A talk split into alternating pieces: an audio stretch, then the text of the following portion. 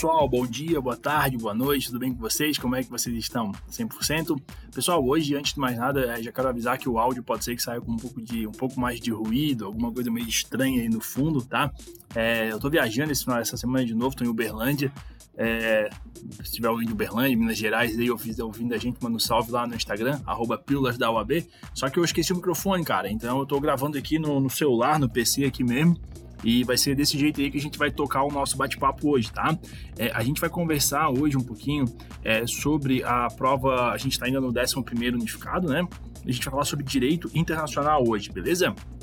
Antes de começar, o nosso bate-papo, vai aquele salve aí para quem está contribuindo com a nossa, com a nossa campainha aí pequenininha de financiamento, né? A galera tá ajudando aí, cincão, dezinho, aquela, aquela coisa toda no pix, arroba pílula, é, é pílulas da UAB, arroba gmail.com. Pô, toda contribuição aí é bastante, bastante importante, né? E ajuda a manter o projeto de pé, beleza? Não é, não é de graça, tem custo, tem o tempo aí que a gente gasta também preparando essa parada toda aí. E parabenizar aí a galera que tá se dando bem nas provas, mandaram lá várias mensagens pra gente no, no, no direct direct lá no, no, no Instagram.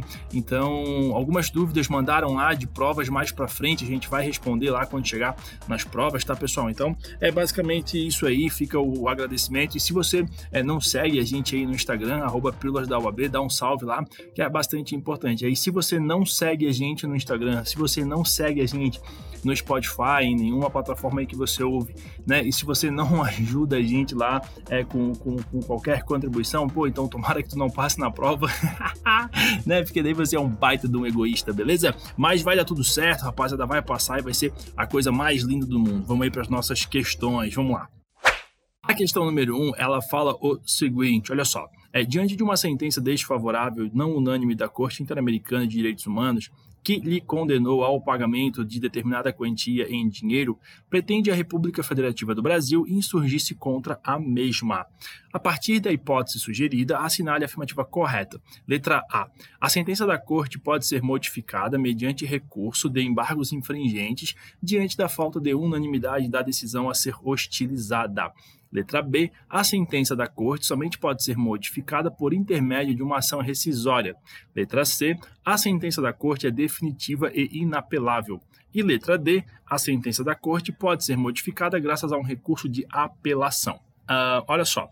Nós temos o, artigo 67 do decreto 678 de 92 que diz assim, ó, a sentença da Corte será definitiva e inapelável. Em caso de divergência sobre o sentido ou alcance da sentença, a Corte interpretá-la-á a pedido de qualquer das partes, desde que o pedido seja apresentado dentro de 90 dias a partir da data da notificação da sentença, beleza? Então, gabarito a letra C, a sentença da Corte definitiva e inapelável, beleza? Questão número 2 diz assim: ó, a respeito dos mecanismos de solução pacífica de controvérsias no sistema internacional, assinale a afirmativa correta. Letra A. O Tribunal Permanente de Revisão do Mercosul tem como base jurídica o Protocolo de Olivos e tem como competência resolver litígios dentro do sistema regional de integração, proferindo pareceres consultivos e editar medidas excepcionais e de urgência. Letra B. Os estados possuem capacidade postulatória para solicitar pareceres consultivos perante a Corte Internacional de Justiça. A letra C fala assim: ó, a Organização Mundial do Comércio, OMC, não abre a possibilidade de participação de atores privados no contencioso eh, como amicus curiae, ou amicus curiae, né? Letra D, apenas o Estado que fazem, a, que fazem parte da ONU e ratificaram o, a, o Estatuto da Corte uh, Internacional de Justiça podem apresentar uh, seus contenciosos à mesma, tá? Pessoal, o protocolo de Olivos é o artigo, é o decreto 4982. Aí no artigo 3 ele fala assim, ó, o Conselho do Mercado Comum poderá estabelecer mecanismos relativos à solicitação de opiniões consultivas ao Tribunal a permanente de revisão, definindo o seu alcance e seus procedimentos. Aí o artigo 24 fala das medidas excepcionais e de urgência e nos traz em sua redação que o Conselho do Mercado Comum poderá estabelecer procedimentos especiais para atender casos excepcionais de urgência que possam ocasionar danos irreparáveis às partes, tá? Então aí o nosso o nosso gabarito é a letra, a letra A tá bom? Aqui diz que o Tribunal Permanente de Revisão do Mercosul tem como base jurídica o Protocolo de Olivos e tem como competência resolver litígios dentro do Sistema Regional de Integração, proferir pareceres consultivos e editar medidas excepcionais e de urgência, beleza? Uh, pessoal, nós recebemos uh, via, uh, via, deixa eu, via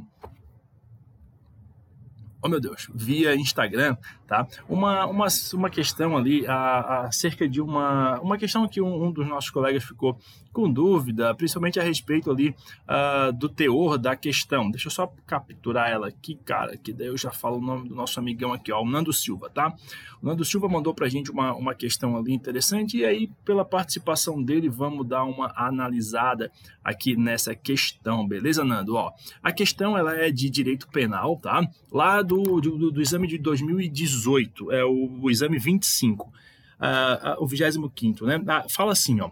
Flávia uh, conheceu Paulo durante uma festa de aniversário. Após a festa, ambos foram para a casa de Paulo, juntamente com Luísa, a amiga de Flávia, sob o alegado desejo de se conhecerem melhor. Ah, em determinado momento, Paulo, sem qualquer violência real ou grave ameaça, ingressa no banheiro para urinar, ocasião em que Flávia e Luísa colocam um pedaço de madeira na fechadura, deixando Paulo preso dentro do local.